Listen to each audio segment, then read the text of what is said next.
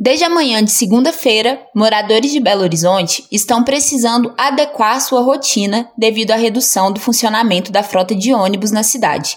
O fato se deve à deflagração de greve por parte dos motoristas das linhas que circulam na capital mineira.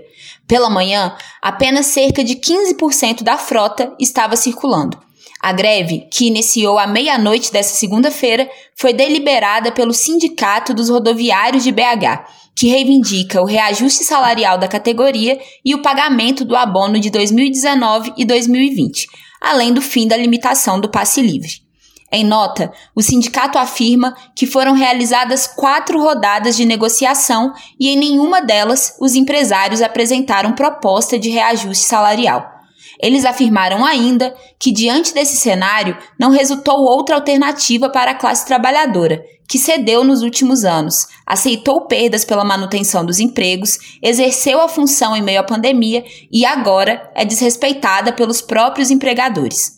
No dia 12 de novembro, foram aprovados em segundo turno na Câmara Municipal de Belo Horizonte os projetos de lei 197-2021 e 198-2021, que aguardam sanção do Executivo Municipal.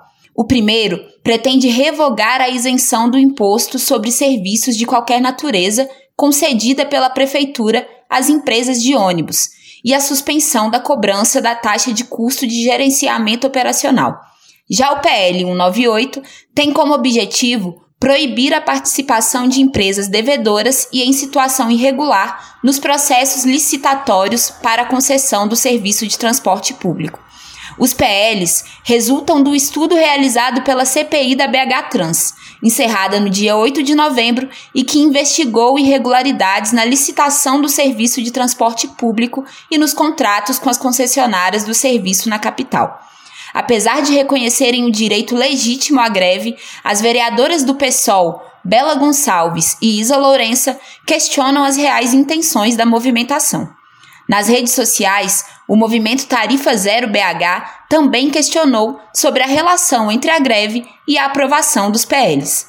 Em coletiva de imprensa nesta manhã, o presidente da BH Trans, Diogo Prodocimi, afirmou que a Prefeitura de Belo Horizonte irá acionar a Justiça para que seja garantido o funcionamento da frota mínima, que corresponde a 60%. Diogo afirmou também que está descartado o aumento da tarifa de ônibus como resposta à paralisação e que as negociações entre o sindicato e as empresas são de responsabilidade das duas partes e não da prefeitura. De Belo Horizonte, da Rádio Brasil de Fato, Ana Carolina Vasconcelos.